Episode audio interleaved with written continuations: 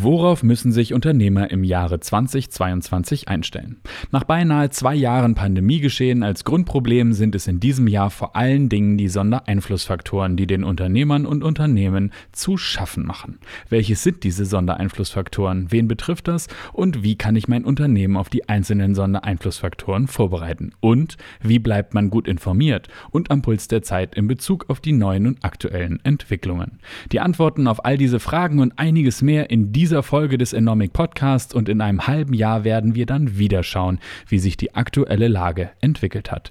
Und nun wünschen wir spannende Insights und gute Unterhaltung. Viel Spaß! Enomic, seit Jahren ausgezeichnet als beste Beratung für den Mittelstand. Wir schaffen Zukunft.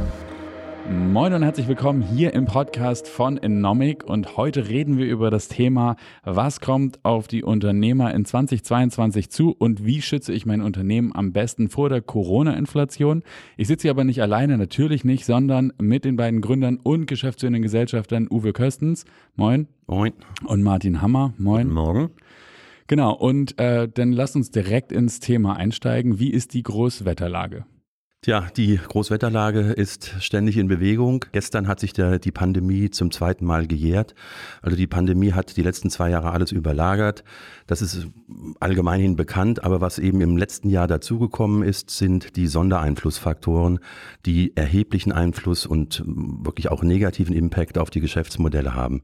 Sei es jetzt die Halbleiterkrise, sei es die, die Disruption in den Transportketten, die Steigerung der Energiekosten, die Materialkostenverknappung, Magnesiumknappheit, Personalmangel. Ähm, was ich auch noch für dieses Jahr sehe, ist dann der Tilgungsbeginn der KfW-Darlehen, der auch nochmal äh, die Dinge verschärfen wird. Also eine ganze Menge. Wir werden ja darauf im Detail gleich eingehen. Genau, aber zwei Jahre ist das Ende in Sicht, Martin? Das kann ja keiner genau vorhersagen. Ich gebe zu, dass ich nicht der größte Fan von Herrn Lauterbach bin, äh, weil der mir zu viel Panik macht. Aber man muss das natürlich trotzdem sehr ernst nehmen. Ähm, keiner weiß es, ob jetzt nicht die nächste Virusvariante aus irgendeinem ähm, Land äh, auf dieser Welt wieder entsteht. Äh, ich gehe persönlich davon aus, dass uns das ganze Pandemie-Thema noch die nächsten zwei Jahre begleiten wird. Hoffentlich in abgeschwächter Form. Auf unser Business hat das natürlich auch Einfluss weil wir ja unsere Arbeit äh, primär auch vor Ort beim Kunden äh, zu erledigen haben, aber dazu auch später mehr. Also gehst du davon aus, dass das noch zwei Jahre andauert, die Grundsituation, die wir jetzt schon zwei Jahre erleben? Ich glaube, dass die Wellen ähm, uns noch zwei Jahre hier ähm, begleiten werden. Natürlich immer zum Frühjahr und im Sommer mit abschwächendem äh, Einfluss, aber dann ab Herbst wieder mit irgendeiner Variante, bis wir dann, das ist aber nochmal meine ganz persönliche Einschätzung, bis wir dann vielleicht äh, in einen grippeähnlichen in eine grippeähnliche Situation kommen, soll heißen, dass man sich dann entscheiden muss am Herbst, ob man sich gegen Grippe und Corona impfen lassen möchte, weil man dann äh, die entsprechenden neuen Mutanten natürlich ähm, über die Forschung abbilden kann, ähnlich wie das bei der Grippe ist. Äh, denn die Grippeimpfung ist ja letztendlich auch freiwillig und ähm, jedes Jahr äh, sind es neue Mutanten, auf die die Grippeimpfung letztendlich abzielt. Also noch zwei Jahre Pandemie geschehen sozusagen als negatives Grundrauschen für die Unternehmen im Markt an unterschiedlichen Stellen. Und hattest du schon gesagt, Uwe, unterschiedliche zusätzliche Einflussfaktoren. Du hattest ein paar Stichpunkte gesagt. Äh, wen betrifft das?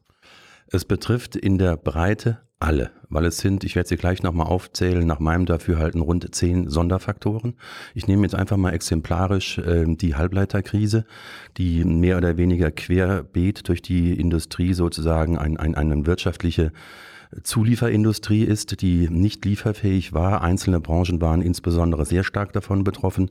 Hier insbesondere die Automotive-Industrie. Und ich gebe ein praktisches Beispiel. Ich habe gestern mit einem Vertreter eines großen bayerischen Autoherstellers gesprochen, der gesagt hat, seit dieser Woche haben wir kein Auto mehr lieferfähig bis 30.06 kein Auto mehr lieferfähig. Wir haben gestern den 27. Januar gehabt. Das war die Meldung aus der Zentrale keine Lagerware mehr vorhanden. Das heißt, es wird kein Auto verkauft. Wenn man das einfach mal runterbricht auf Händler, auf Zulieferer, dann merkt man einfach nur in der Industrie schon, wie brachial das wirken wird. Andere Industrien brauchen auch Halbleiter. Also das ist beispielsweise schon ein, ein ganz, ganz großes Problem, was ich eben als Sondereinflussfaktor neben dem Pandemie-Thema sehe, dass Geschäftsmodelle mitunter komplett zerschießen kann. Darüber hinaus Energiepreissteigerungen. Also wir haben einen Kunden, der ist sehr stark vom Gas abhängig. Der hat ein Unternehmen dazugekauft. Dort ist der Gaspreis, er konnte den Gaspreis nicht hedgen für zwölf Monate, sondern immer nur zu Kassakursen abrechnen. Dort ist der Gaspreis um 560 Prozent gestiegen. Diese Preiserhöhung auf der Einkaufsseite war ja nicht in der Lage, auf die Absatzseite weiterzugeben. Und so könnten wir jetzt einzelne Themen noch weiter durchdeklinieren, aber da kommen wir ja noch drauf zu sprechen. Stichwort Personalmangel oder KfW-Darlehen.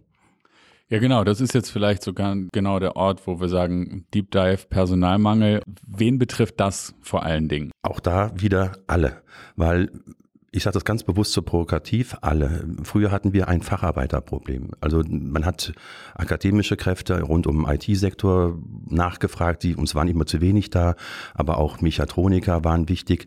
Heutzutage, ich gehe so weit zu sagen, betrifft es alle Bereiche, auch im, im Helfergeschäft, also ein Gabelstaplerfahrer ist heute schwierig zu kriegen oder sei es äh, Spülhilfen in Restaurants oder Reinigungskräfte in Hotels oder äh, in, in, in Reinigungsfirmen.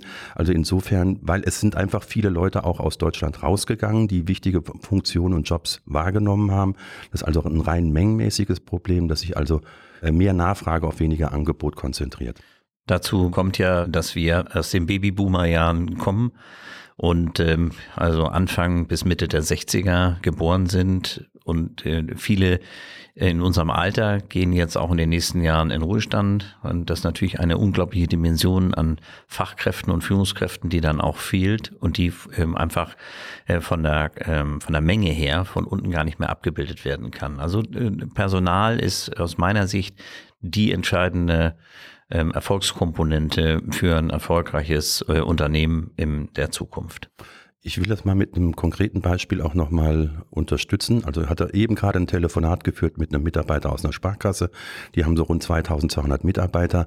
Da gehen in den nächsten dreieinhalb Jahren, haben die ermittelt, 400 Mitarbeiter in Pension. 400 in den nächsten drei, dreieinhalb Jahren. Wobei das natürlich kein pandemiespezifisches äh, Ereignis ist, gerade wenn man über die Babyboomer redet, aber es wird jetzt verschärft. Wodurch wird das Thema verschärft? Also ein Thema ist, dass wir natürlich auch durch die zweijährige Pandemie eine völlige neue Art äh, der eine völlig neue Art der Arbeitsweise vorfinden. Ne? Dieses ganze Thema ähm, Homeoffice, äh, Remote Arbeiten, Kurzarbeit in vielen Betrieben hat dann natürlich auch gerade auch in, in den älteren Jahrgängen zu einer grundsätzlichen ähm, Einstellung geführt, dass man sich natürlich die Frage stellt, ähm, will man äh, später wieder zurück in den normalen Arbeitsalltag, so dass ich schon sehe, dass viele Geschäftspartner, mit denen wir im Tagesgeschäft zu tun haben, heute sich doch schon sehr aktiv auch mit dem Thema Ruhestand, Vorruhestand, Altersteilzeit und so weiter auseinandersetzen. Und äh, das hat sicherlich Auswirkungen die in der Pandemie oder Ursachen, die in der Pandemie äh, äh, zu suchen sind. Und, und das ist unstrittig. Ne? Also wenn man erstmal einmal so aus dem Rhythmus, aus dem normalen Arbeitsrhythmus heraus ist, und das dauert eben jetzt schon sehr lange, dann ist es auch nicht ganz so einfach, wieder in den normalen Arbeitsrhythmus hineinzukommen. Und das stellen wir ja auch bei uns, äh, bei uns, unseren Kunden fest. Da hat sich sehr, sehr viel äh, verändert. Nach wie vor glauben ich persönlich oder ähm, wir von der Beratungsseite, dass das persönliche Gespräch niemals zu ersetzen sein wird aber es wird sich unsere Arbeitswelt komplett neu ausrichten müssen. Und äh, ich habe dir ja eben gesagt, wenn wir davon ausgehen, dass die Auswirkungen letztendlich noch mindestens 12 bis 24 Monate in der gleichen Dimension zu finden sein werden, im Sinne von, es wird weiter remote gearbeitet, es wird weiter, dann hat das ja Auswirkungen auf, auf äh, sämtliche Dinge. Unter anderem auch den Immobilienmarkt, der sich eben auch dramatisch verändern wird. Äh, nicht nur, weil die Innenstädte leerer geworden sind, sondern natürlich auch, weil sich große Konzerne in überall auf der Welt die Frage stellen, wie viele Hochhäuser sie jetzt Büroraum noch zukünftig anbieten wollen und so weiter und so fort. Das heißt, wir werden Leerstände sehen ähm, und insofern wird es äh, sehr, sehr vielschichtig in eine komplett neue Welt äh, hier gehen. Kommen wir noch weiter zu dem Thema. Also wen betrifft das ganz konkret? Wir reden natürlich über Menschen, die jeden Tag zur Arbeit kommen, logischerweise. So die Babyboomer entdecken jetzt das erste Mal zu Hause, ist vielleicht auch ganz schön. Insofern Krise als Brandbeschleuniger der neuen Welt dann im Rentenzustand. Wen betrifft das vor allen Dingen? Also gibt es da so, ein, so eine klassische Branche, wo man sagen würde, ja, das sind im Übrigen die Hauptbetroffenen? Also man muss da sicherlich zwei ähm, Gruppen unterteilen. Zum einen wenn wir ähm, in ein Automobilwerk schauen, dann werden die Autos natürlich äh, zum großen Teil auch heute schon über Roboter erstellt, aber da werden immer noch das gleiche Personal äh, letztendlich am Fließband und in der Linie gebraucht werden. Im gleichen Werk ist es aber so, dass ganze Hochhäuser, äh, Parkhochhäuser äh, äh, praktisch leer sind, kaum Autos sind. Das heißt, die gesamten Verwaltungstätigkeiten, die administrativen Tätigkeiten, die haben sich geändert. Und äh, sehen wir es mal realistisch, jemand, der aus dem IT-Umfeld zum Beispiel als Berater in den letzten Jahren tätig gewesen ist oder äh, in dieser Industrie tätig gewesen ist, dort ist man das ja seit vielen Jahren gewohnt, remote zu arbeiten nicht aber für die breite Masse der sogenannten Verwaltungs- und administrativen äh, Tätigkeiten. Nicht? So, und äh, sind wir uns da sicherlich einig, dass der Klempner im Sanitärbereich einfach auch nicht zu ersetzen ist remote, äh, weil das eben, eben gar nicht anders geht. Aber äh, die Sekretärin oder äh, äh, im Customer Service, im irgendwelchen Innendienstbereich und so, da verändert sich die Welt komplett und sie wird eben jetzt zunehmend beschleunigt auch digitalisiert. Also überall in den Verwaltungseinheiten würde man sagen, ändert sich hier ja. das Arbeiten vollständig. Ja. Uwe, du hattest vorhin noch einen Sonderfaktor genannt und zwar den Magnesiummangel. So, das ist erstmal schwer zu greifen. Wen betrifft sowas? Das betrifft die produzierende Industrie. Magnesium ist ein, ein Rohstoff, der in China äh, exploriert wird. Der, die chinesische Regierung sah sich gezwungen, äh, aufgrund der mangelnden Stromkapazitäten die Magnesiumproduktion um die Hälfte runterzufahren. Das heißt, die Liefermenge, die verfügbar war, ist geringer geworden.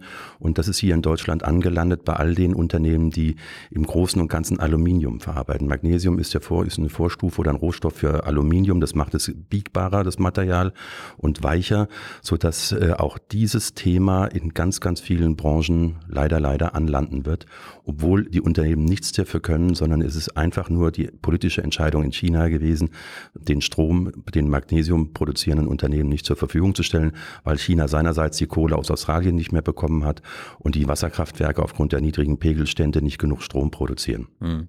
Das ist übrigens ein, ein ganz wesentlicher Punkt, über den wir heute ja reden. Es sind überwiegend exogene Faktoren, äh, über die wir hier reden.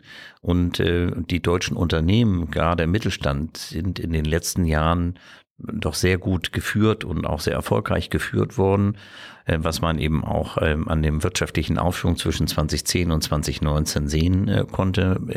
Wir sagen dazu Jahr immer, dass zwischen 2010 und 2019 faktisch ja Partystimmung war. Da gab es ja eigentlich immer nur ein Weiter nach oben. Jetzt 2020, 2021 die Pandemie, neue Spielregeln und äh, diese exogenen Faktoren, über die wir hier sprechen, haben natürlich einen riesen Impact auf die zukünftige Unternehmensführung. Und da gibt es eben von unserer Seite einiges zu beachten. Genau, das führt uns nämlich genau zum nächsten Teil, nämlich was kann ich denn eigentlich tun? Also ich bin Betroffener von diesen Sondereinflussfaktoren, die kommen von außen. Ich kann eigentlich gar nichts dafür. China entscheidet irgendwas oder Australien entscheidet was und schon habe ich ein Problem. Oder aber die Menschen dürfen nicht mehr in die, in die Büros kommen und ich habe ein Problem. Was kann ich dagegen tun? Gerade jetzt auch nochmal mit Blick vielleicht auf Energiepreise. Das ist ja einer der wesentlichen Treiber für die Inflation. Wie kann ich mich schützen? Indem ich mich gedanklich der Situation erstmal öffne dass, der, dass, der, dass die Grundvoraussetzung für das Thema, ich muss einfach dann mir die Frage stellen, wo gibt es erfolgskritische Faktoren, äh, die sich jetzt im Zeitablauf vielleicht auch dramatisch ändern und die muss ich versuchen auch nochmal über Plan GVs, also über Planungen zu simulieren, um die Effekte auszurechnen. Denn eins steht fest, der Kollege hat es gesagt, äh, das sind exogene Faktoren und keine endogenen Faktoren. Das kann ich als Unternehmen unmittelbar erstmal nicht ändern, sondern muss es als gegeben hinnehmen und muss schauen, dass ich es besser drauf draus mache. Deswegen fangen wir immer erstmal an mit der Erkenntnis. Das ist immer der erste Schritt zur Besserung, dass man also sich dem Thema stellt und dann auch die, die Gewinn- und Verlustrechnung oder die Bilanzen so simuliert und modelliert, dass sich solche Effekte da drin wiederfinden. Und dann hat man in etwa schon mal äh, eine Bandbreite, was die Konsequenz ausmachen würde. Und dann, wenn man die Konsequenz vor Augen hat, wird man sich mit dem Thema auch intensiver befassen. Das ist der erste Schritt. Also machen wir es konkret.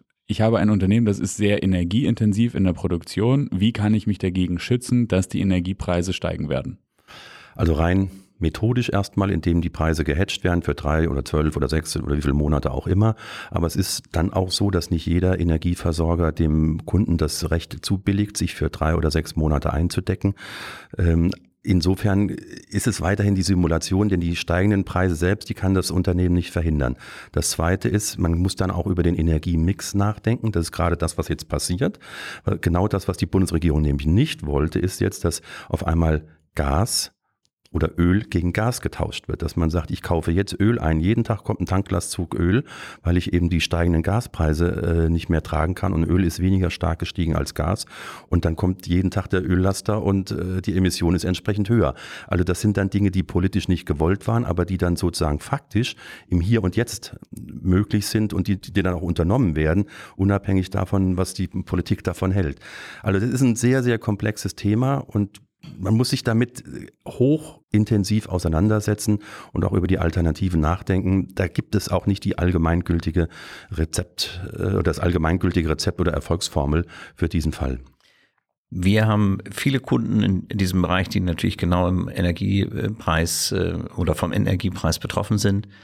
Die meisten äh, überdenken immer ihr Geschäftsmodell im Sinne, äh, wie kann ich mich kostenseitig neu aufstellen? Wie kann ich intern meine Strukturen entweder digitalisieren, verschlanken ähm, und das ganze Setup im Bereich der Kosten, die natürlich in den letzten Jahren überall stark gestiegen sind. Ich hatte ja eben gesagt, einmal waren sie von 2010 bis 2019 Partystimmung. Äh, man hat überall auch entsprechend in den äh, Verwaltungspositionen und äh, Führungspositionen zusätzlich Kapazität aufgebaut, weil man an weiter steigendes Wachstum geglaubt hat. Ähm, jetzt haben wir genau die andere Situation. Und das sind ja immer Zyklen, so wie auch nach Lehman 2008 im Prinzip sehr vergleichbar oder nach dem äh, äh neuen Marktcrash 2001, dass äh, das Geschäftsmodell jetzt wieder entsprechend äh, angepasst werden muss und natürlich gehört auch dazu, dass man diese ganzen Kostensteigerungen in einem geschickten Pricing-Model äh, mit seinen Kunden besprechen sollte äh, und äh, versuchen muss, eben einen Großteil äh, dieser zusätzlichen Belastung auch dem, an den Kunden weiterzugeben. Das ist natürlich im Einzelnen immer sehr schwierig. Ähm, aber da haben wir sehr viele Beratungsprojekte, an denen wir gerade ähm, äh, tätig sind. Das sind sogenannte Pricing-Themen, äh, die dann entsprechend von uns natürlich auch von vielen anderen äh, im Markt umgesetzt äh, werden. Das ist, glaube ich, das Gebot der Stunde Preiserhöhungen. Also wir sind ja beide lang genug im Sanierungsumfeld, über 20 Jahre, und wir sind sehr kostengeprägt, also die Kosten einzudämmen und Preiserhöhung in der Sanierung ist üblicherweise nicht ganz einfach. Aber man hat jetzt aufgrund der exogenen Faktoren und man überall den Gaspreis, den Strompreis und sonstige Dinge nachlesen kann, einfach auch die, die, die argumentative Grundlage, um zu sagen, lieber Kunde, es geht nicht anders, wir müssen die Preise erhöhen. Also auch für uns im Sanierungsumfeld und im Reorganisationsumfeld ein Stück weit ein Paradigmenwechsel, weil die Preiserhöhung haben wir auch immer vorgenommen, aber in der, in der Krise oder in der schwierigen Situation, Sondersituation, geht es normalerweise immer erst einmal an die Kosten. Und insofern wird, glaube ich, die große Herausforderung für die Unternehmen sein, diese Preiserhöhung durchzudrücken. Also auch hier im Beratungsgeschäft ein völlig neuer Ansatz oder eine neue Betonung eines Instruments, das in der Vergangenheit eher weniger eine Rolle gespielt hat, dann immer eher mit Blick auf die Kosten. Ich muss äh, äh dir, lieber Hauke, insofern nochmal etwas widersprechen. Also die klassischen Restrukturierungsberater sind eben nicht nur diejenigen, die im Cost-Cutting und in den Prozessoptimierungen tätig sind, sondern ganz wesentlich ist für mich eben auch, dass man ein ausgewogenes äh, Pricing-System beim Kunden durchsetzen kann. Wir stellen immer wieder fest, dass unsere Kunden, egal wie groß sie sind, da sind auch wirklich Kunden bis in den Milliardenbereich hinein dabei, also große Kunden, ähm, sehr oft nicht wissen, mit welchem Produkt verdiene ich eigentlich wirklich welches Geld und wo habe ich noch Reserven in Bezug auf Preiserhöhung. Und es ist eben nicht so, wie das klassisch an den Tankstellen mittlerweile digital abläuft. Jeder von uns äh, sieht, wenn man Sonntagabend oder Montagmorgen zur Tankstelle äh, fährt, dann ist der Preis ein anderer, als wenn man donnerstags um 10 äh, zur Tankstelle fährt, ne, weil da eben nicht so viele tanken. Das ist ja mittlerweile also ein, ein klassisches Beispiel, wie digitale Prozesse laufen können. Nämlich immer dann, wenn, der, wenn die größte Nachfrage da ist, wird das automatisch an den Tankstellen erhöht. Ähm, ist ein sehr ausgefeiltes Pricing-System. Ähm, unsere Kunden haben eben viel, sehr oft genau dieses äh, Denken nicht. Ne? Und wir stellen eben bei unseren äh, Kunden fest, das eigentliche Potenzial neben den Kostenreduzierungen liegt in den entsprechenden ausgewogenen Preiserhöhungen. Wir haben uns vor zweieinhalb Jahren an der Firma Cubatech in, in London äh, beteiligt. Das sind alles ehemalige McKinsey-Kollegen, also aus einem anderen Beratungshaus. Ähm, mittlerweile programmieren ähm, elf indische Kollegen, auch alles ehemalige McKinsey-Kollegen, ähm, äh, diese Software. Diese Software ist äh, seit zwei Monaten äh, jetzt äh, am Markt äh, zugänglich. Wir sind gerade bei unseren ersten Kunden dabei. Ähm, die Software wird praktisch äh, extrahiert praktisch die Daten ähm, über äh, die verschiedenen Artikel äh, kann dann entsprechend die Deckungsbeiträge errechnen und sieht dann, äh, wo im, im Marktvergleich ähm, zu anderen ähnlichen Kunden ähm, etwaige Preiserhöhungen möglich sind. Äh, wir erreichen im Durchschnitt fast drei Prozent Preiserhöhung, also auf die Range des, des gesamten Produktportfolios eines Kunden. Und das ist natürlich viel mehr, als man mit irgendwelchen kleineren Prozessoptimierungen erreichen kann. Und vor allem es greift viel schneller in die PNL, also in die ähm, in, in das Ergebnis ein. Insofern glauben wir, dass eben auch solche digitalen äh, Tools zukünftig von äh, nicht nur unserer Kundschaft, sondern insgesamt in, in Deutschland äh, immer mehr greifen werden, um eben auf genau diese Themen Energiekostenerhöhung, Rohstoffpreiserhöhung und so weiter ähm, ähm, zu an, antworten zu können. Und das Ganze ist natürlich dann so, dass man es in einem permanenten Prozess hat und äh, ich komme jetzt wieder auf das Tankstellenbeispiel äh, zurück. Das ideale Bild äh, unseres Kunden wäre so, es gibt eben die entsprechenden Preiserhöhungen, die müssen sich dann im Prinzip eins zu eins dann auch irgendwo wieder bei deren Kunden im Preis widerspiegeln. Da setzt aber voraus, und das dann wieder sozusagen alte Welt, traditionelle Welt, dass das Controlling ehrliche und belastbare Zahlen hat. Also wir sagen bei uns immer, man hat eine, man möchte eine Zielmarge erreichen. Alles, was unter der Zielmarge liegt, ist eine Mindermarge oder dann darunter liegt, ist eine Negativmarge. Und dann kommen wir zum Sortimentsmix. Das eine ist also sozusagen an der Erlösstruktur zu arbeiten. Das andere ist zu schauen, wie ist der Sortimentsmix und da räumen wir immer von hinten weg auf, dass wir sagen, die Produkte mit der Negativmarge, die gilt es als erste entweder im Preis anzuheben, weil sie vielleicht strategisch wichtig sind oder zu, im, im Sortiment zu eliminieren, die mit der Mindermarge in Richtung Zielmarge zu treiben oder vielleicht dort zu belassen, weil sie äh, Signalwirkung haben und Zielmarge idealerweise halten, vielleicht sogar auch ausbauen. Also das Zusammenspiel dann aus der neuen Welt, sozusagen BI, äh, Business Intelligence, sozusagen mit der traditionellen kaufmännischen Welt, die es seit Jahrhunderten in der Betrachtung gibt. Das macht dann hinterher auch noch den Erfolg der Unternehmen aus. Wir müssen aber leider feststellen, dass die Voraussetzungen, um genau so wirklich haarklein die Margen zu ermitteln, oftmals nicht vorliegen in den Unternehmen. Leider, leider, leider. Okay, das heißt, ähm, das, das wäre jetzt ein konkretes Tool. Wie kann ich ja. damit umgehen? Wie kriege ich sozusagen ermittelt, an welcher Stelle ich Preise erhöhen muss und kann? Dann vielleicht nochmal ein Sonderfaktor Thema Personal. Also ich habe jetzt einen zum Beispiel Betrieb wie eine Sparkasse, die ja im Wesentlichen geprägt ist von Verwaltungsthemen oder Overhead-Themen, die ja nicht so viel am Fließband arbeiten. Da ist das Kundengespräch sozusagen dasjenige, was am wenigsten ersetzt werden kann. Wie stelle ich mich denn auf? um auf dieses Personalthema zu reagieren, das sich jetzt durch dieses Pandemiegeschehen vollständig wandelt? Viele Sparkassen sind ja mitten in einem Prozess der Digitalisierung, so dass ich äh, speziell in diesem vorhin genannten Fall das Problem nicht ganz so groß sehe, weil der Bedarf an persönlichen Gesprächen im, im Bankgeschäft zunehmend über jüngere Kunden reduziert wird. Das ist sicherlich eine Anpassung. Aber klar, wenn ich 20 Prozent der Belegschaft verliere, äh, dann ist das erstmal auf einem Schwung zu viel.